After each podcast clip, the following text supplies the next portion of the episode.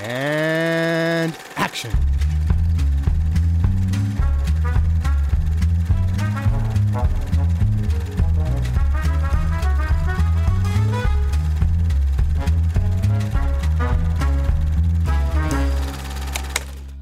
This is me, Harleen Quinzel. When I was a kid, my dad traded me for a six pack of beer. But however many times he tried to ditch me, I kept coming back. Eventually, he found me a new home. The Good Sisters of St. Bernadette's taught me a lot. But I was never an establishment kind of gal. All things considered, I did good. I even went to college, got my PhD, had my heart broken once or twice.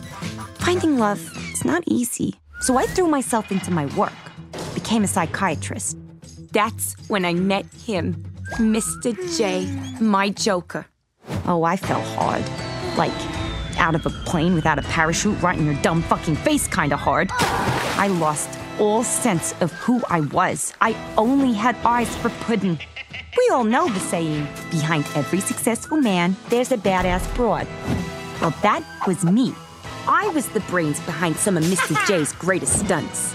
Not that he let anyone know it. I guess all good things have to come to an end. So,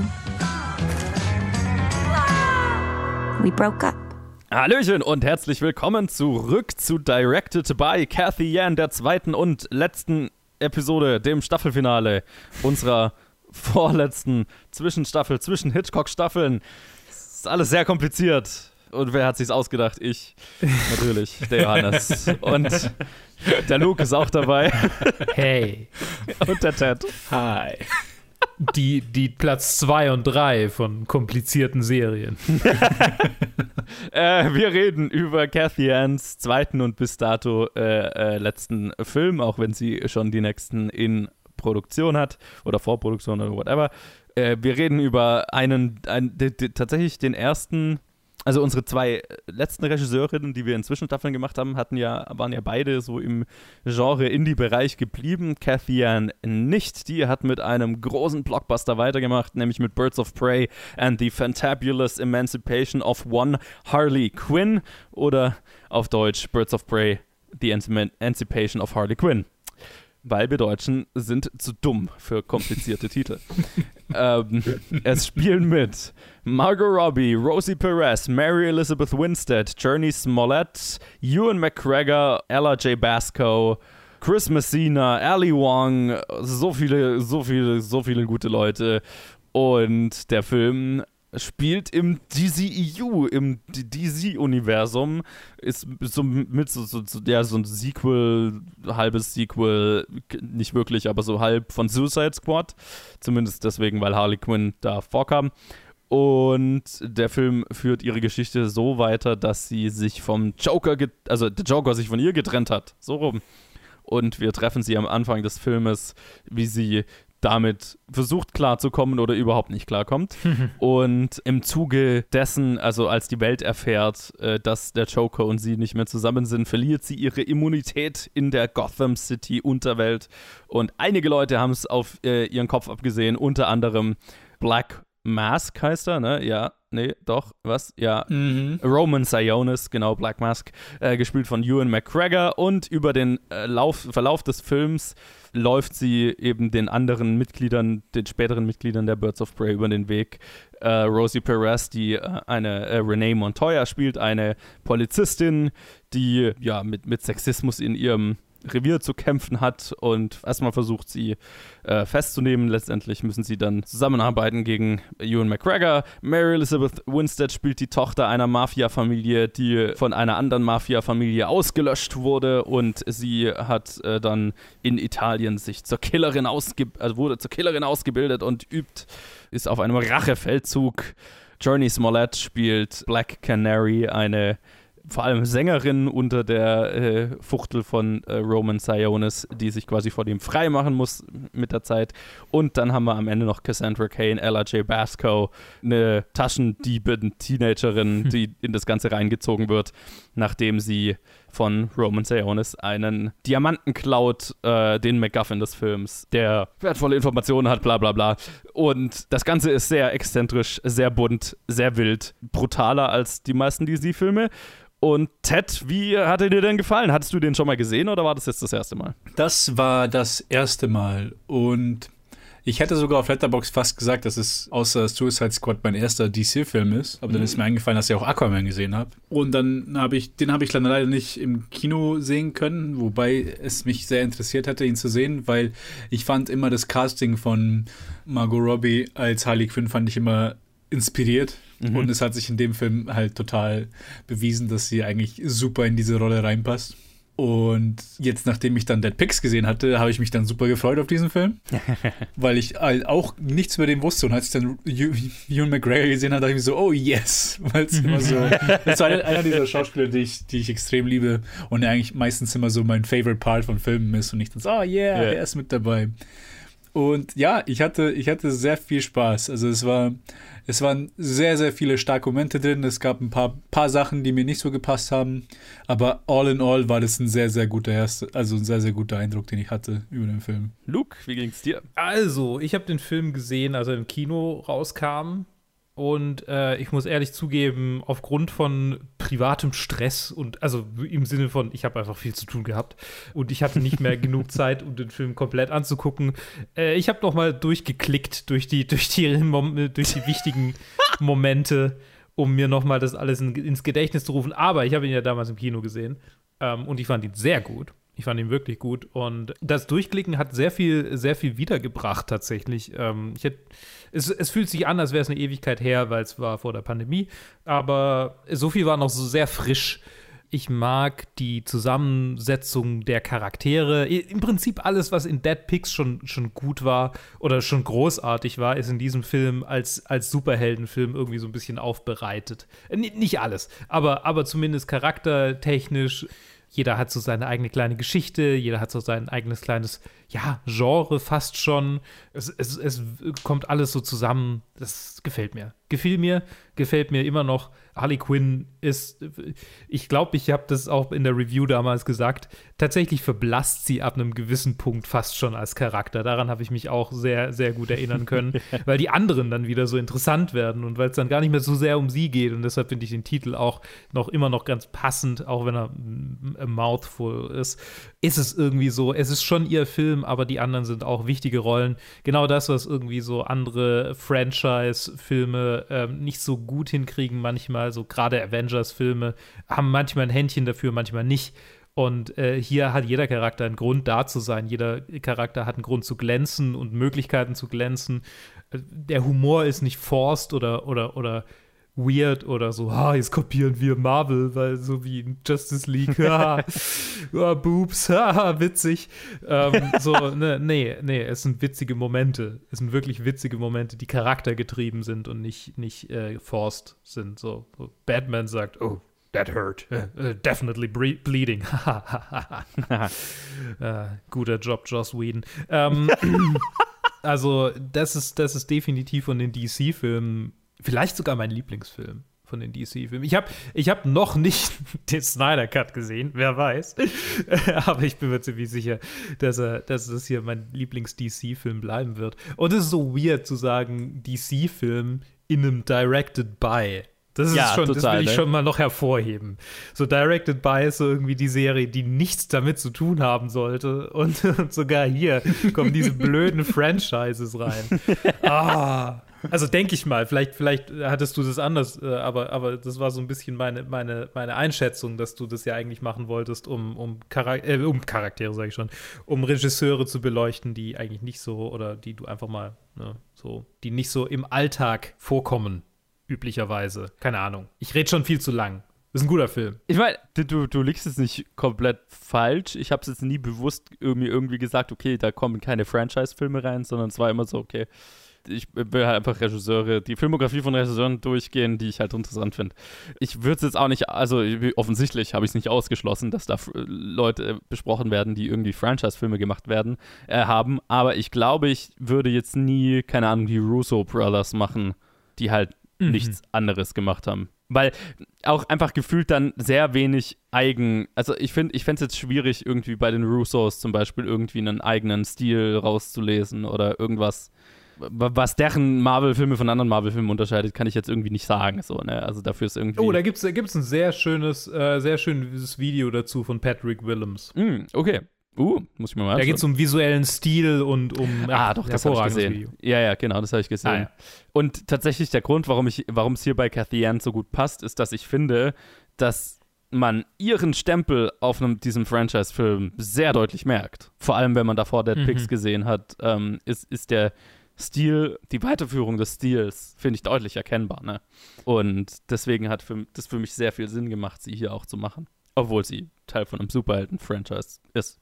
Ja, ich glaube, also es kam schon sehr so rüber, als ob sie gesagt haben, hey, Dead Pix war gut, mach mal das, aber Harley Quinn. So, auch weil, weil die Struktur auch sehr ähnlich ist. Genau. Und, ja, oh ja, da müssen wir noch drüber reden. Nee, oder halt auch einfach, ja, okay, wir haben hier einen sehr exzentrischen Charakter und ein sehr exzentrisches Drehbuch. Ich glaube, du, wir glauben, du wärst irgendwie geeignet dafür. Und ich meine, ich finde es nicht, ich, ich glaube, ein, ein, ein Grund dafür, dass dieser Film auch irgendwie raussticht aus diesen ganzen DC-Filmen oder Superheldenfilmen allgemein, ist halt einfach, dass zum Beispiel Margot Robbie hier mit ihrer eigenen Produktionsfirma, also Margot Robbie ist eine der führenden Produzentinnen an diesem Film. Und hat da sehr viel eigenen Stempel und eigenen Input drin. Und ich finde, das merkt man. Ne, dass das ist schon nicht die übliche, der übliche fünf Jungs Boys Club ist, die irgendwie diese ganzen Filme machen. So, ne? Mm, ja, absolut. Aber wir haben noch gar nicht gesagt, wie, wie, ich, wie ich den Film fand. Ähm, ich habe den, hab den auch damals gesehen, als er im Kino rauskam, habe mich ziemlich gefreut auf ihn, weil ähm, ich den Charakter Harley Quinn sehr sehr mag. Und ich glaube auch, Margot Robbie ist irgendwie perfekt in dieser Rolle. Also, wie du gesagt hast, sehr inspiriertes Casting. Und zwar so sehr, dass halt einfach, ich glaube, ihre Version von diesem Charakter einfach für eine ganz lange Zeit die Version sein wird. Ne? Also ich, mir, mir fällt es schwer, sich jetzt jemand anderes in dieser Rolle vor, vorzustellen. Und ich glaube, das geht vielen so. Also sie ist jetzt, sie ist das Gesicht von Harley Quinn. Erstmal. Und sie ist einfach auch sehr gut darin. Mhm, also ich ja. finde ich find sie wirklich gut. Also ich fand sie auch in Suicide Squad schon gut, aber hier, wo sie jetzt einfach, also wo man merkt, dass sie selber Input auf Drehbuch und, und generell den Film hatte, kommt der Charakter halt einfach noch viel mehr zur Geltung und auch ihre eigene Persönlichkeit innerhalb diese, die, dieses Charakters. Ähm, und das ist, das ist sehr cool. Das hat mir sehr viel Spaß gemacht. Und was ich was ich mir damals gedacht habe, als ich den Film im Kino geschaut habe, das war so mein erster Gedanke, wie geil ich das fand, dass die Struktur des Films das Hirn der Protagonistin widerspiegelt oder die, die Denkweisen der Protagonistin, weil der Film genauso durcheinander und crazy erzählt ist, wie Harley Quinns Hirn arbeitet. Mhm. Wenn ihr wisst, was ich meine. Ja, mhm. ja. Und dass das funktioniert, und da sind wir wieder bei der Struktur, wo ich, wo ich, letztes, was ich letzte Episode bei Dead Pix auch schon gesagt habe. Das ist eine Struktur, die ist nicht einfach. Und die erfolgreich umzusetzen, ist ganz schön anspruchsvoll. Und das auch, da, äh, irgendwie, da hat Cathy ein, ein Händchen dafür. Also hat sie in zwei Filmen, finde ich, jetzt gezeigt. Das fand ich sehr beeindruckend tatsächlich. Noch dazu ist der Film unglaublich geil gedreht. Also er so, er schaut so gut aus einfach so dieses, dieser Film ist alles, was Justice League nicht, nicht ist, um auf den Snyder Cut zu sprechen zu kommen, den ich jetzt zu dem Zeitpunkt schon gesehen habe. Weil was mich an fucking Zack Snyders DC-Filmen nervt, ist, wie fucking hässlich sie sind. Auch wenn die sehr ästhetisch gemacht sind. Ich finde diesen Beton grau in grau Look für einen Superheldenfilm so kacke und so falsch das sind fucking Comics. Das, ist, das darf farbenfroh sein, das darf Spaß haben und so weiter. Und Zack Snyder weiß nicht, wie man Spaß hat in einem Film. Rand, Ende. Weil du nicht Badass sein kannst, wenn du Spaß hast. Ja, genau. Bei Zack Snyder ist alles episch und alles groß und alles Badass und, äh, dadurch nichts. Und dieser Film ist, finde ich, das, das Gegenbeispiel zu, zu der äh, Zack Snyder-Version, äh, die ja auch irgendwo valid ist, aber halt einfach für, für Harley Quinns Charakter und so passt einfach dieses, dieses bunte, dieses Bubblegum, die, äh, Bubblegummige, dieses Glitzer, Glamour, bla einfach so gut und das Farbenmeer, das dieser Film ist, macht, macht wahnsinnig viel Spaß. Und vor allem, also ich bin sehr froh, dass ich den im Kino gesehen habe, weil das auf der großen Leinwand war natürlich. also gibt einfach so viele Momente in diesem Film. Und im Gegensatz zu Sna- Zack Snyder weiß Cathy Yan auch, wann man eine Zeitlupe einsetzt und wann nicht. Es tut mir so leid. Ich finde es so lustig, dass ich, ähm, dass ich immer wieder drüber lachen muss und auch immer an ihn denke, obwohl ich halt keinen von, deinen, von seinen DC-Filmen gesehen habe. Mich, Zack Snyder ist halt für mich immer noch nur 300 und Watchmen, weil ich nichts anderes von Ja. ihm kenne. Und genau aus den Gründen halt eigentlich auch bis jetzt immer Man of Steel und so vermieden habe, aber jetzt halt den Snyder Cut irgendwie jetzt auf eine grotes groteske Weise mich gezwungen fühle, den anzuschauen. Ich meine, es- der Snyder Cut ist schon ein sehr uniques Ding, einfach. Ne? Ja, einfach nur die Existenz. Die Existenz ist schon, davon. ist schon cool und auch, wie gesagt, also nichts gegen Zack Snyder selber. Nach allem, was man hört, super netter Kerl. Und er auch einfach, ich finde, Zack Snyder ist ein sehr, sehr großartiger Visual Artist, aber nicht ein großartiger Filmemacher, weil er, finde ich, kein Gespür dafür hat, ähnlich wie Michael Bay tatsächlich, für Nuancen. Und es ist so ein Filmemacher, bei dem halt einfach alles groß ist, alles episch, alles bombast und dadurch halt einfach du erschlagen wirst und einfach dann am Ende nichts mehr bombastisch und nichts mehr episch ist. Weil es alles ist so. Ne? Wenn, wenn alles eine fucking Zeitlupe kriegt und alles bis zum Geht nicht mehr inszen also inszeniert ist und ästhetisiert ist. Anyway. Das macht dieser Film. Ah, das ist halt genau. ja, genau, genau. Das ist halt das, was diesen Film so ausmacht, weil oft ist halt, wenn du, wenn du irgendwas halt als irgendwie so episch oder badass oder sonst was darstellen willst. Diese, die, die das wurde schon so, so oft gezeigt. Und mit, mit, dem, mit der Technologie, die wir schon seit einiger Zeit haben, wurde das schon unzählige Weise gezeigt, auf sehr ähnliche Weisen. Und es ist halt im Endeffekt ist jemand, der badass ausschaut, ist halt generic, irgendwas, eine epische Szene, die du tausendmal in verschiedenen, also in sehr ähnlichen Weisen Mhm. gesehen hast, ist halt alles generic. Und dann ist halt hier ein sehr exzentrischer Charakter, der auf eine sehr interessante Weise gezeigt wird und der halt auch die Interaktionen halt alles sehr viel, auch wenn irgendwas eine badass Kampfszene ist, das halt aber auch quote-unquote character-driven ist. Das Ja. heißt halt auch auf Harley Quinn Ja, ja, abgestimmt ist genau. Ja. ist halt das, was es halt ausmacht. Und das ist das Besondere dran. Und deswegen macht dieser Film halt auch Spaß im Vergleich zu vielen anderen Filmen. Für mich sind es nicht nur DC-Filme, sondern sehr, sehr viele Marvel-Filme auch. Ja, ja, ja, total. Also genau, genau das, was du gesagt hast. Also Epicness, wenn man es mal so nennen will, oder äh, so, so ein Gänsehautmoment funktioniert ja dann, weil ich beteiligten Charaktere gut kenne und spüre, was der Moment für die Charaktere bedeutet und daraus, wenn, wenn er dann entsprechend groß inszeniert ist, dann spüre ich diese Größe auch und sie wird mir nicht nur erzählt und ich habe es zu akzeptieren, weil es so erzählt ist, ja, sondern es hat einen charaktergetriebenen Grund, warum ein Moment groß ist. Und das hat dieser Film ja hier auch. Ne? Also wir haben in diesem Film mehrere Momente, die sehr episch inszeniert sind, ne? die sehr stilisiert sind. Auch hier kommen die Zack Snyder Zeitlupen zum Einsatz. So, ne? Aber ähm, es fühlt sich immer charaktergetrieben an und es ist immer dazu da, um den Moment für, meistens für Harley Quinn klar zu machen. So, ne? Also was, was bedeutet der Moment für sie oder was ist ihre Rolle in diesem Moment? Sch- Schlecht ausgedrückt. Aber ihr wisst, was ich meine. Ja, das, das, das funktioniert hier einfach sehr viel besser als, als in vielen anderen Superheldenfilmen generell, aber gerade im DC-Universum ist es natürlich, ist es natürlich ein bisschen exorbitant, die, die Diskrepanz zwischen gewollter Epicness und tatsächlicher Epicness. Wollen wir mal über die Nebencharaktere reden? Gerne. Weil ich finde, der Cast, der hier für diesen Film zusammengestellt wurde, ist selten, also es ist extrem gut. Ausnahmetalent gut. Und ja, ich würde ganz gern mit Mary Elizabeth Winstead anfangen, weil ich sie als Schauspielerin sehr mag. Und sie hat ja in diesem Film nicht sehr viel zu tun, aber die paar Momente, die sie hat, finde ich sehr witzig. Äh, Beziehungsweise finde ich sehr gut, weil sie ungewohnt witzig ist. und ich ihren, ihren Running Gag mit, äh, ich, ich will ha- als Huntress bekannt sein, aber jeder nennt mich nur fucking Crossbow-Killer, äh, sehr lustig finde. Alle ihre kleinen Awkwardness-Momente waren für mich die lustigsten Momente im Film. Ja, auf jeden Fall. Sie, sie, sie ist der, der witzigste Teil. Äh, Nicht der, der witzigste Teil am Film, aber das, was auch so irgendwie so mega hängen blieb. Ja. So ihre, ihre, ihre Rolle. was ich besonders cool finde, ist, ich meine, das erste Mal, dass ich, dass ich Mary Elizabeth Winstead irgendwie in einem Film gesehen habe, war Scott Pilgrim und den Mhm. finde ich halt mega witzig. Ich glaube, ich habe nicht arg viele andere Filme gesehen, in denen sie mitgespielt hat. Ten Fragezeichen. Cloverfield Lane? Nee, den habe ich nicht gesehen. Nee, Uh, das ist ein sehr der ist sehr gut. Ja, sie, war, sie, war, sie war in der Fargo TV-Serie. Die habe ich noch nicht gesehen. Ne? Ja, nee, aber ich finde, also sie, sie, sie glänzt auf jeden Fall in dieser Rolle und, und sie, sie, sie war auch in Scott Pilgrim einfach so, ne, das, das Nerd-Traumgirl äh, quasi. Grundsätzlich einfach immer, immer gut, sie zu sehen. Punkt. Und ähm, hier hat sie eine besonders coole Rolle. Und ähm, vermutlich, ja, also ich habe es vorher schon gesagt, vermut, vermutlich ist das auch so, so äh, ich glaube, das ist auch so mein Lieblingshumor in diesen, in diesen Superhelden, in diesen Superheldenfilmen, so generell in Superheldenfilmen, weil in Marvel Filmen ist es auch manchmal ziemlich for fühlt sich auch manchmal forced an. Und hier ist es irgendwie so, es fühlt sich so natürlich an. Mhm. Es ist so, es passt so.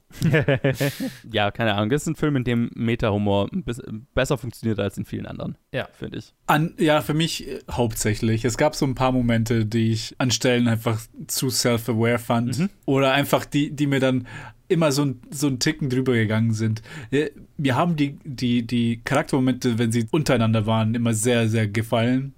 Aber wenn dann immer irgendwie so ein Quip kam während dem Kämpfen oder so, Mm, ja, ja, ja, ja. wo, es, dann, dann, dann fühlt sich so forced an, weil es ja so, ah, hm, das passt halt irgendwie nicht rein. Es, es ruiniert irgendwie den Flow von dem Ganzen. Ich weiß nicht, weil weil es mir dann, dann wird es mir so bewusst, dass das halt jemand da reingeschrieben Ja, hat. ja. So, ah, Ja, da stimme ich dir zu. Also, ja. die, die, die Action-Sequenzen sind tatsächlich für mich, also, die sind nicht schlecht, aber sie sind nicht die stärksten Teile des Films. So rum, ne? ja, ganz ehrlich, also meine ideale Version von diesem Film wäre, wenn sie sehr viel länger und sehr viel früher so in dieser Konstellation gewesen wären, alle fünf zusammen, Mhm. und dann halt einfach so crazy Hijinks durch Gotham City.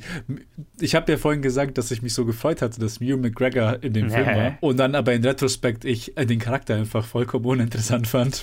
Mhm. Und eigentlich, eigentlich, mir hätte es mir hätt's gepasst, wenn er vollkommen gestrichen gewesen wäre und der ganze Setup von ganz Gotham will sie jetzt umbringen, weil sie nicht mehr beschützt wird. Und es muss gar keine spezielle Person sein, weil die Komik wurde ja auch schon rausgeholt aus all den Leuten, die halt dann auf die aufgetroffen wird und wo halt immer diese Stillframe mit dem Grund, wieso sie sie hassen.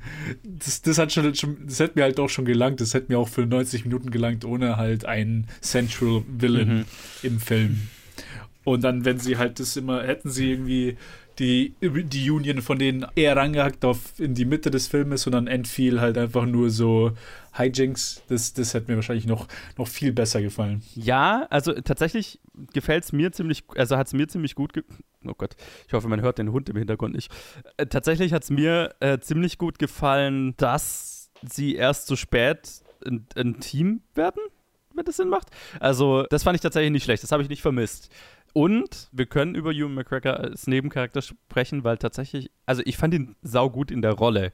Ich weiß, was du meinst, so die, der Charakter ist Ich fand ihn auch saugut in der Rolle. Es war der Charakter an sich, der mich, der, der mir einfach nichts gegeben hat. Klar, das ist jetzt so ein bisschen der 0815, ja, keine Ahnung, Comicbuch-Verfilmung Villain, Superheldenfilm Villain.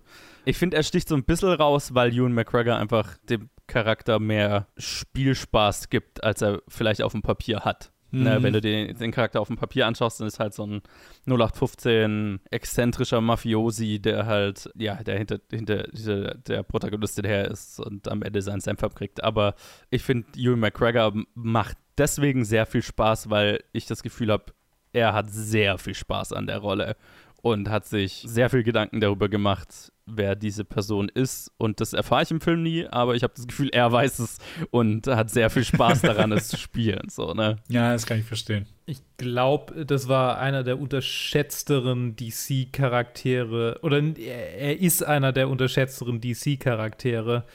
Vielleicht liegt es daran, dass ich, dass ich, äh, dass ich ähm, äh, Arkham Origins hieß es, glaube ich, also das, das Arkham Knight-Spiel, in dem er quasi der Endboss ist, Mm, mehr oder weniger, mhm. also der Hauptfeind ist.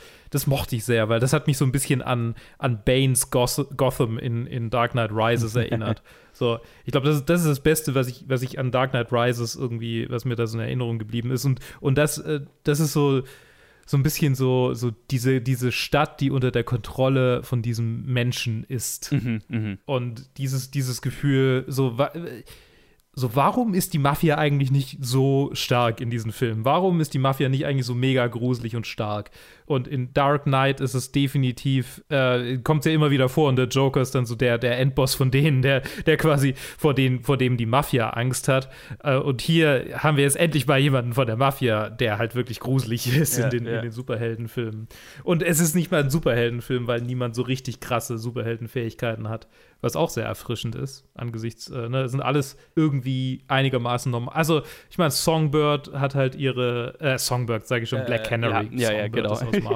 Black Canary ähm, hat halt ihre, ihre Schall, äh, aber das wird auch nicht so oft eingesetzt, glaube ich. Sie kämpft einfach ganz normal. Einmal. Sie macht es ein einziges Mal. Ja. Ja, und sonst, ich meine, Harley Quinn haut den mit ihrem Hammer auf den Kopf und Bla äh, ähm, äh, Huntress hat eine Handarmbrust, Ja. aber meistens kämpft sie auch Hand-to-Hand. Ja. Ne, es ist so ein bisschen, sie, was ich vorher noch anbringen wollte, weil ich gerade über Batman geredet habe, sie ist schon so ein bisschen, ist schon so ein bisschen so Batman einfach, oder? Also, Ja. ich meine, sie, Ja. sie, sie ist reich, sie hat, sie hat eine Killerausbildung irgendwo im fernen, fernen Europa. Stimmt. Sie hat einen Haufen Gadgets. sie ist ein normal Dude ja. irgendwie und sie will halt mega ernst genommen werden. Und in dem Fall ist es halt einfach so eine Parodie auf dieses Batman-Ding, dass alle sagen, oh, Batman, oh. Und eigentlich ist er halt einfach ein Dude mit, mit Spielzeug. Mit, mit einer fucking Fledermausmaske. Ja, Da ist sie definitiv einschüchternder angezogen, so, ne? ja. Sehr geil. Habe ich noch nicht drüber nachgedacht. Ja, aber voll. Sie ist Batman. Ja, ich weiß, ich, ich weiß gar nicht, wo ich da überhaupt äh, hin wollte mit dem ganzen, mit der ganzen, mit der ganzen Rede. Ja, ich weiß nicht mehr, wie Ich mag Huntress. Ja. Wollte ich nur noch mal Ja. sagen. Ich mag Huntress, ja. Ja, nee, sehr cool. Und genau, äh, Ewan McGregor, wie gesagt, äh, mochte ich auch. Wo du gerade Black Canary angesprochen hast, Journey Smollett, hat mir jetzt beim zweiten Anschauen auch noch mal mehr gefallen tatsächlich. Ich glaube, das hing auch so ein bisschen damit zusammen, dass ich halt Lovecraft Country gesehen hatte. Und es, da sie einfach eine sehr andere Rolle hat. Ne, also äh, einfach ein sehr ander, also sehr wand, also sehr viel Wandel, Wandlungsfähigkeit zeigt in diesen zwei Rollen, aus denen ich sie jetzt kenne. Und äh, da hat sie mir hier noch mal noch mal eine Spur, also sie, ist- sie ist mir zumindest mehr in Erinnerung geblieben, als ich sie beim, vom letzten Mal noch in Erinnerung hatte, so rum. Ja, auch ihre, ihre ganze, ihre ganze äh, Reise und wie sie ja die ganze Zeit mit jedem Plotpunkt so ein bisschen verstrickt ist, ähm, hat mir auch total gut gefallen. Und einfach, weil Journey Smollett als Schauspielerin einfach sehr charismatisch ist und es einfach Spaß macht, ihr zuzuschauen. Ne? Ja. Absolut. Jetzt, wo du sie angesprochen hattest, ich wollte direkt eigentlich äh, die Schauspielerin, die Cassandra Cain gespielt hat, also das kleine Mädchen ansprechen, weil sie auch Yes. sehr, sehr stark war. Und halt vor allem im Back and Forth mit, mit Margot Robbie war das, war das sehr unterhaltsam. Auch sehr inspiriertes Casting. Ja. Und ich sehe gerade, sie hat auch, also das ist ihre erste Filmrolle. Also sie hat davor, sie war so in ein paar Serien, halt jeweils mal so in einer Episode, aber das war ihre erste richtige Filmrolle und halt gleich, ich finde, sie hinterlässt einen ziemlichen Eindruck von Anfang an. Absolut, absolut. All, aber du, hast, du hast ja am Anfang gesagt, dass das Casting, ich meine, und hier stimmt halt auch. Also nicht nur, nicht nur die, auch Rosie Perez Ja. als, als, als Cop, als jaded Cop. Aber nicht nur, aber jaded for the right reasons in dem Ja. Fall. Halt in dem Sinn, dass sie halt ihre Arbeit macht, aber dass es halt hier von ihren Vorgesetzten, von den Männern halt gestohlen wird und die halt einfach nur belittelt wird und sie halt am Ende einfach keinen Bock mehr drauf hat. Und dann, das war einfach, also auch dieser, natürlich sind, hier viele, viele Twists, wo es halt auch direkt halt um Gender geht. Darum halt auch, dass Black Mask Sion ist, dass er halt auch sehr einfach ein heftiger, misogyner Charakter Mhm. ist Ja. und halt Frauen eigentlich hasst und äh, auch der, der Charakter von Chris Messina, dass er sich so aufgeilt am, am an der. Torture von anderen Leuten. Sass. Victor Sass, ja. Weil auch jetzt, äh, es, die gehen halt nicht zu sehr drauf ein, aber es, es wird halt doch alles gezeigt. Sass ist so ein Charakter, der vielleicht wegen den, wegen den Arkham-Spielen so in so meinem, so bei mir ein, eingebrannt ist, weil er halt da nie so wirklich in, also ich glaube, man kämpft irgendwie einmal gegen ihn, aber er ist immer so im Hintergrund. und und äh, er, dann taucht er irgendwie in Arkham, Arkham City, äh, muss man, muss man dann, glaube ich, ihn aufspüren, indem man die, die Mordfälle löst, die er hinterlassen hat und so. Sass ist irgendwie so ein, so ein interessanter Charakter, Mhm. finde ich. Weil er so, wie, wie, äh, Gott, was, was nochmal sein äh, Sionis äh, äh, alias äh, Black Mask. Black, Black Mask, Mhm. wie Black Mask auch, ähm, ist er so, er ist halt ein Dude, der ein Messer hat, aber ein Wahnsinniger, der halt einfach tötet. Ja, Der ja. halt einfach tötet. Ja, ja, genau. Also ich, kann, ich kannte ihn auch schon aus einem Comic tatsächlich aus der Zeit, wo ich mal eine zwei, drei Jahre DC-Comics gelesen habe. Keine Ahnung, war er halt in, in, in einer Batman-Reihe, war halt, war er halt der Villain und ähm, ich fand ihn da sehr, sehr gruselig. Also da war er sehr gruselig inszeniert, weil er halt so ist so ein bisschen einer der wenigen so, so richtig real sich anfühlenden Serienmörder-Charaktere in den DC-Comics, glaube ich. So, ne? Also Mhm. der halt einfach äh, real existieren könnte. So, ne? Keine Superkräfte, keine irgendwie exzentrischen Gimmicks oder so weiter, sondern halt einfach nur ein Typ mit einem Messer. Jupp. Ja. The house that Jack, the, the house that Zaz built. Ja, not wrong. Im, Im Zuge dessen können wir eigentlich mal drüber reden, wie fucking brutal dieser Film ist. Weil, ich meine, davor, also es war der erste, ich glaube, der erste DC-Film, der R-rated war. Ich glaube, in Deutschland war er wahrscheinlich ab 16 so, aber weil, weil für deutsche Verhältnisse ist er dann harmlos. Aber wo ich den im Kino geschaut habe, war, war mir das nicht bewusst und halt einfach, dann gibt es diese Szene, wo er jemandem das Gesicht abschneidet. Ah, und es stimmt. wird relativ grafisch gezeigt. Ja, ja. Ich habe ich hab, ich hab gerade hab versucht, einen Vergleich zu finden, weil ich ja, wie gesagt, die, die Snyder-Filme noch nicht gesehen habe. Und dann halt, wenn ich halt diese Art von Gewalt mit dem vergleiche, was so in Aquaman gezeigt wird, mit, diesem, mit dem Oktopus Ja. und äh, den Unter, Unterwasserschlachten und alles, ist das schon ein heftiger Unterschied. Sehr. Und halt auch, also so ist, und ist vor allem, das, das fand ich das, das Weirde an diesem Film. Ich wusste es zu schätzen, dass es da war, also dass der Film jetzt nicht das Gefühl hatte, okay, in den paar Momenten, wo es irgendwie brutaler werden könnte, muss ich mich jetzt zurückhalten, damit wir irgendwie kinderfreundlich bleiben oder so. Aber tatsächlich hätte man es aus diesem Film auch locker rausnehmen können, ohne dass es aufgefallen wäre. Aber halt einfach wegen dem Charakter, also wegen der Person, die Harley Quinn ist, fand ich es total passend. Aber ich fand es sehr lustig, dass es, also auch, dass das Studio und so weiter sich dazu entschieden hat, das drin zu lassen, weil man könnte es einfach sehr einfach rausschneiden. Also keiner der Momente, in denen grafische Gewalt vorkommt, müsste da sein. Ne, also man kann dieses Gesicht abschneiden auch andeuten, ohne dass man es zeigt. Man, kann, man muss Ewan McGregors Charakter nicht am Ende durch eine Granate in fünf Stücke zerreißen lassen. Aber ich mochte es, dass es da war. Ich meine, sinnlose Brutalität ist, äh, ist äh, durchaus ein Stilmittel und das ist ja auch was, was die, was die DC-Comics für mich äh, in meiner Wahrnehmung auch eher, eher hervorgehoben hat im Vergleich zu den Marvel-Comics, dass sie brutaler waren, dass sie, dass sie Mhm. mehr, Edgier waren. dass sie edgier waren. Ja, genau. dass sie, dass sie, ja. Das ist es Dass doch, auf was man am, als Teenager dann steht. Ja, aber äh, tatsächlich hat sich halt hier einfach nichts. Also, das, das äh, ist eben was, was ich an diesem Film anders als an den anderen fand. Weil ich meine, Batman wie Superman gibt es ja dann auch die Ultimate Edition, die dann ist, die ist dann auch R-rated. Und da kickt halt Batman mal einen Typ ganz hart und der klatscht an die Wand und dann hinterlässt er einen Blutstreifen und so weiter. Also da ist das dann auch, ne? Das ist dann so, was wir da machen. Aber da ist es dann in den Zack Snyder-Filmen, was ich, wo wir da halt wieder hinkommen damit, ist es halt dann tatsächlich so und fühlt sich so ein bisschen, äh, ein bisschen Edgelord an. Auch im Snyder-Cut werdet ihr sehen, wenn ihr euch den anschaut. Der ist auch R-rated und da gibt es halt auch einfach, das sind so ein paar Momente drin, halt um edgy zu sein. Hier passt es einfach zur Hauptperson. Das ist der Unterschied, den ich halt fand. Weil Harley Quinn hat dieses, auf der einen Seite dieses bubbly, quirky, äh, diese bubbly, quirky Persönlichkeit, aber, aber auf der anderen Seite ist da ja eine Psychopathin drin, die auch sehr, sehr gewalttätig ist. Und ähm, diese zwei Seiten äh, des Charakters in einem Film stilistisch auch zeigen zu wollen und zu können, ähm, vom Studio aus, hat, finde ich, sehr gut gepasst, weil man es halt nicht gemusst hätte. Ja, absolut. Das ist halt dieser der Kontrast, diese Quirkiness, Kontrast mit Gewalt ist halt zentral. Und deswegen, dass er halt jetzt hier doch drin ist dann, und auch, auch nicht so häufig benutzt wird, sondern einfach nur an in Key-Momenten ist halt da, wo es halt ausmacht. Weil auch das, ich meine, das Beispiel, was du gerade mit, mit, mit äh, Batman wie Superman genannt hast, mit, oh, man sieht das Blut und man sieht nicht das Blut, ist ja immer noch dieselbe Szene. Ist einfach, das dann dieses Lächerliche von, okay, das ist jetzt R-Rating oder nicht R-Rating.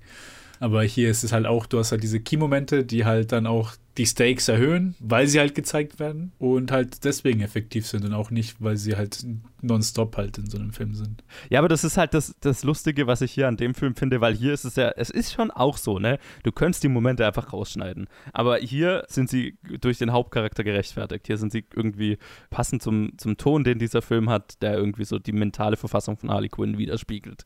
Wenn es in Batman wie Superman oder in Justice League und so weiter ist, da ist es dann halt einfach da, um da zu sein.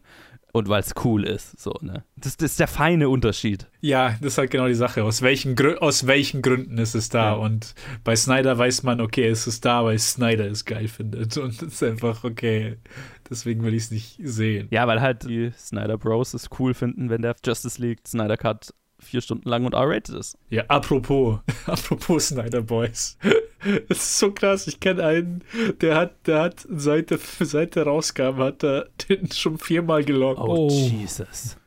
Das hat 16 Stunden innerhalb von 16 Stunden von 96 Stunden hat er mit, no. mit diesem einem Film verbracht. Und bei mir ist einfach so, oh mein Gott. Wenn ich diese Zeit hätte, mein Freund.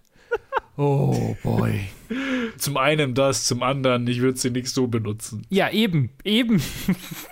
ja, that's commitment. Respekt. Respekt davor.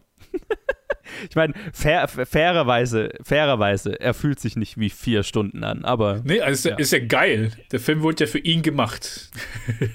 Gibt es einen Cut, der nur 80 Minuten lang ist. Schön wäre. Also, das ist die Joss Whedon-Version. Ja, also, äh ich meine, vielleicht habe ich einen Fehler begangen, indem ich mir die Red Letter Media äh, äh, Episode dazu angeguckt habe, weil ich mir dachte, okay, jetzt will ich schon, jetzt will ich schon wissen, mit was ich mich dann da auseinandersetzen werde. Mhm. Und ich habe das Gefühl, dass er schon vieles besser macht als Justice League und dass Justice League halt, also der, der, der Original, der, der ja, Theatrical ja. Cut. Also insofern, ich habe nicht so viel Angst vor dem. Ähm, nee. Gleichzeitig möchte ich noch was hervorheben, was mir gerade aufgefallen ist, was tatsächlich was mit Birds of Prey zu tun hat. Oh Gott, ich sehe gerade, dass Justice League in, in den Top 250 gelandet ist, gerade durch den Hype. Oh, oh, oh. Hey, oh, hey, fuck. Oh, no. Ja, 8,3, der ist auf Platz 131. Ähm, nee, aber.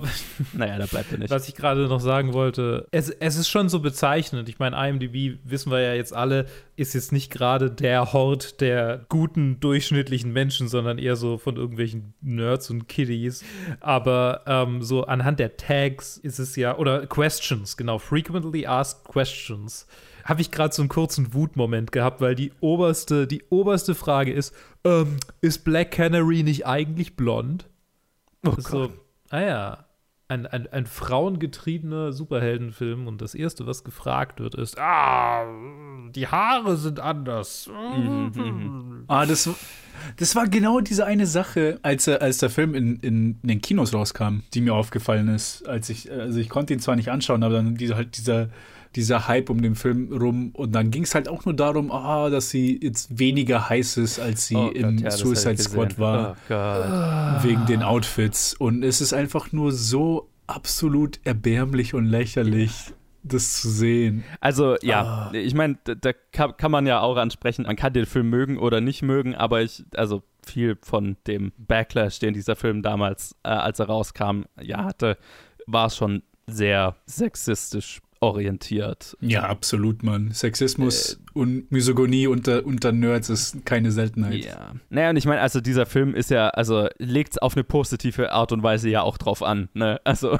das ist ja in vielerlei, ich meine, der ganze, der ganze Aufbau des Films ist ja, der Film heißt The Emancipation of Harley Quinn und ähm, es geht die ganze Zeit darum, dass sie sich vom Einfluss des Jokers frei macht und jede einzelne der Frauen hier kämpft gegen irgendeine Form von männlicher Gewalt oder Unterdrückung an. Also es ist ja im Prinzip ein, ein Trigger-Film für alle Dude Bros, die sich dadurch in ihrer Männlichkeit äh, beschnitten fühlen. Aber ähm, ich fand's schon. Sehr gut. Ich fand's schon, ich fand's schon sehr interessant, den, den Backlash und zu sehen, von wem der Backlash kam damals, als er rauskam. Bin ich der Einzige, der den beschnittenen Joke nicht so also sehr gut fand. danke, danke. Ich, ich äh, freut mich, dass er Wertschätzung findet. I'll be here all week. There's more where that came from. also, was sich durchzieht durch dieses Werk, ist so eine gewisse Leichtigkeit. So, die, die es steht auch so ein bisschen drüber. So, es ist so. Ne, man, kann, man kann da auch sehr hamfisted damit umgehen und, und quasi die, die, die Dude Bros irgendwie konfrontieren oder, oder, oder also so einen schlechten Take haben auf dieses ganze äh, Problem. Und hier ist es halt einfach so ein Gesicht, äh, Schlag ins Gesicht dieser, dieser, dieser Idioten, die sich dadurch verletzt fühlen. Ja. Was, was nur bedeutet, dass sie getroffen wurden. So. Ja, ja, ja, genau. Der, der Film ist so, so offen konfrontativ damit. Was, ich, Ja. was, mich, was mich sehr gefreut hat damals, als ich das erste Mal gesehen habe. Das ist auch in meiner Letterbox-Review von damals ähm, einfach, wie offen der, naja, politisch ist vielleicht der falsche Ausdruck, aber wie offen er so gegen dieses Verhalten ist. Ich habe kein Wort dafür gefunden. Und also, also literally, weil es halt einfach ein, ein sehr, sehr bunter Charakter mit einem Baseballschläger ist und den Film damit verbringt, Dudes in die Eier zu hauen, damit so, ne? Also figuratively and literally. Ist auch ein, ein Teil an diesem Film, der mir sehr viel Spaß gemacht hat, weil es so konfrontativ damit ist. Ja. Und ich glaube auch, weil ich einfach den, die Trigger-Momente einfach sehr gefeiert habe, weil ich wusste, wer sich da gleich drüber aufregen wird, so, ne? während ich den Film geschaut habe. Und es war so, okay, Trigger Warning für diese Szene. Was witzig ist, weil gerade die Leute, die dadurch getriggert werden, Trigger Warnings jetzt ziemlich scheiße finden. ja, genau. Dude Bro Trigger Warning müsste man vor diesen Film schreiben. Wenn du nur hier bist, um Harley Quinn heiß zu finden, das ist nicht der Film für dich. Ja, ich hasse, ich hasse euch. Ich hasse diese, ja, allein diese Person, die, einfach nur diese Beschreibung von der Person ist also, oh Gott, krieg ich Kopfschmerzen. Margot Robbie scheint, schaut auch in einem weniger knappen, aber sehr glitzerigen Outfit sehr gut aus. Ich weiß gar nicht, was die Leute haben wollen. Margot Robbie schaut halt immer sehr gut aus. Das ist eine wunderschöne Frau. Also, ja, ja, ich muss sagen, bis letztes Jahr war Suicide Squad der einzige DC-Film, den ich gesehen habe im Oh, Kino mhm, oder mhm, überhaupt mhm. gesehen habe. Und die- wo ich mich auch durchgequält habe, weil da, das war so der erste Film, wo, wo ich halt fast rausgegangen Mhm. wäre aus, aus, der, aus der Show. Aber am Ende habe ich ihn halt doch kostenlos angeschaut. Also da saß ich einfach drin und habe mich auf, aufgeregt in dem leeren Kino über, über alles. Und jetzt nach diesem Film freue ich mich richtig auf, auf die James Gunn-Version. Mhm, Mit, auch wieder mit Margot Robbie und äh, keine Ahnung, ich, ich, ich wollte, ich habe gerade wieder auf IMDb geschaut und Idris Elba, John Cena anscheinend. Hört sich schon nach einem geilen Cast an. Ja. Taika Waititi, Stallone. Ach du Scheiße. ja, ja, ja. Nice. Nathan Fillion. Oh Ja, mein ja. Gott. Okay, ich freue mich richtig. Und allein schon, dass äh, Suicide Squad uns diesen Film gegeben hat und Margot Robbie in der Rolle von Harley Quinn hat, hat Mhm. gibt Suicide Squad eine Existenzberechtigung. Wenn auch nichts sonst. Aber ja, und, und sie, sie war ja auch der beste Teil an diesem Film einfach, also an Suicide Squad. Ja, ja, ja. Mit Abstand. Der einzig gute Teil. Ja, ich habe auch für Will Smiths Charakter vielleicht noch was übrig, aber ja, da hört es dann auch irgendwo auf. Tatsächlich habe ich Suicide Squad gar nicht gesehen. Ich habe es nicht durchgeschafft. Also ich habe, glaube ich, die Hälfte gesehen und dann habe ich ausgemacht. Ja, das macht Sinn. Ich habe ihn öfter gesehen, als ich bereit bin zuzugeben. Eineinhalb. Nee, ich, warte mal, ich, ich schau, ich, schau, ich schau kurz nach. ich kann mir nicht vorstellen, im Film eine zweite ganze Sitzung zu geben. Oh, Die erste ganze Sitzung war schon grenzwertig. ich, fand, ich, fand ihn, ich fand ihn damals, als ich, ich erinnere mich, dass ich ihn damals in der ersten Sitzung nicht scheiße fand. Und ich habe ihn viermal gesehen. Wie, wie konträr von dir. Ja, ja, ja, ja, ja, ja. Ich habe ja schon mal gesagt, ich habe in diesem Podcast eine ganz schöne Wandlung durchgemacht. Ich wollte ich wollt, ich wollt gerade sagen, das hört sich gar nicht nach dir an. Ja, ja, ja, ja. Dich kannte ich, dich kenne ich gar nicht so. Wer, wer nur die letzten zwei Jahre dieses Podcast gehört hat, äh, hat eine Version von mir gehört, die davor anders war. Interessant. Vielleicht sollte ich mal in die ersten paar kleinen Filmfolgen reinhören. Ich habe mir auch den Eindruck gedacht, ich, ich könnte, sollte mal alte Episoden anhören. Dann habe ich mir gedacht, oh, ich weiß nicht, ob ich den Johannes von damals hören will. Ich weiß nicht, ob ich den Luke von damals hören will. Ich bin mir relativ sicher, dass wir in den ersten Top 250 Episoden sehr intensiv über Frauen und, und ihre Repräsentation auf IMDb gesprochen haben. Ja, Und ich weiß nicht so richtig, ob das so gut geaged ist, was ich da so gesagt habe. das ist eine gute Frage. Nee, Anyway. ja, äh, ein, ich würde ein, eine Sache würde ich von Birds of Prey tatsächlich noch gerne an, äh, an, ansprechen, bevor wir das hier beenden.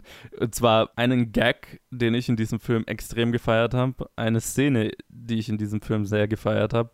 Die gesamte Sequenz mit ihrem Egg Sandwich. Das ist Kunst. Also es ist wirklich, also ich das, also das, ich habe mich, da habe ich mich im Kino sehr bepisst vor Lachen und und ich glaube, dies ist auch eine Szene, die nicht für jeden funktioniert, aber das ist eine, eine Sequenz, die für mich exakt den perfekten Ton getroffen hat von dem, was ich vorhin gemeint habe, dass dieser Film das Hirn von Harley Quinn widerspiegelt und so weiter. Und wie episch das inszeniert ist, wo dieses äh, Sandwich auf den Boden fällt, wie, ähm, äh, wie Margot Robbie das spielt und so weiter. Geil. Kann ich nicht unerwähnt lassen. Großartiger Moment. Ich glaube, ich mochte, ich, ich glaube, ich wollte nie ein Egg-Sandwich mehr. Yes. ja, so ging es yes. mir auch. Genau dieses Sandwich wollte ich so hart essen, als ich Allein bei der Szene, wie es halt zubereitet ja. wird und so. und auch, wo sie sagt, okay, vielleicht liegt es, äh, ich weiß nicht, woran es liegt, dass sein Sandwich irgendwie die besten sind. Vielleicht liegt es daran, dass er irgendwie seine Utensilien nicht putzt und da irgendwie jahrzehntelanger Grease dran ist und was weiß ich. Und ich so, mm, give it to me. Ja, ja. oh, schön.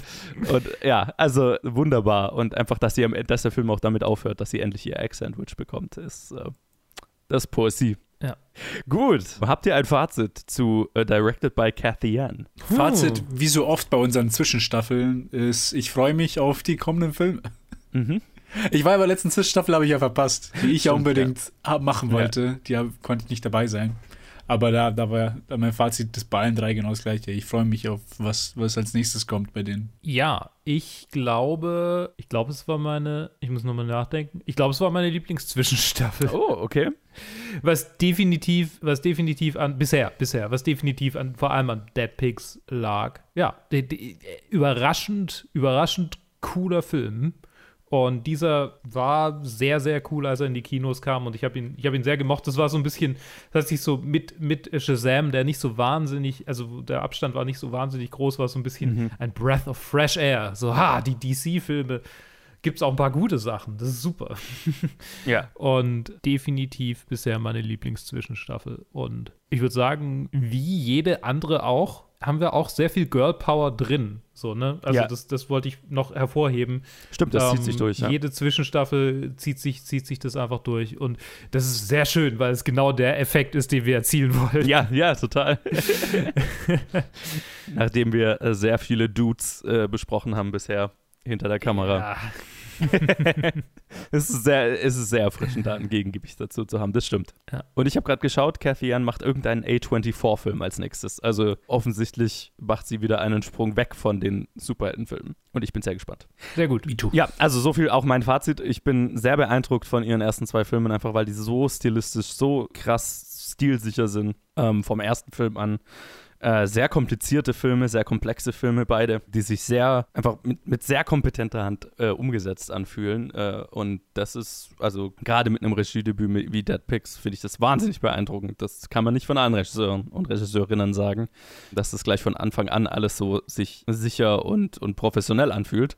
Deswegen hat mich sehr gefreut. Auch weiß ich nicht, ob ich eine Favorite-Zwischenstaffel äh, nennen würde, aber hat mir Spaß gemacht. Und ähm, ich sage wie immer danke fürs Zuhören. Danke euch zwei, dass ihr dabei wart. Wie immer, sehr gerne. Sehr gerne. Und wir hören uns dann in der nächsten Episode wieder zu unserer vorletzten Unterstaffel directed by Alfred Hitchcock. Zwischenstaffeln, Unterstaffeln. Jetzt, ich, ja, ich habe es mir so ausgesucht. Ne? Wir sind mitten in den 40ern und in der nächsten Episode geht es mit, ich habe den Film noch nicht gesehen, aber ich, soweit ich das verstehe, mit einem Courtroom-Drama oder einem, einem, einem Anwaltsdrama. Thriller The Paradigm Case von Alfred Hitchcock weiter. Ich weiß nichts darüber. Ich bin gespannt und hört rein. Bis, bis dann. bis dann. Ciao.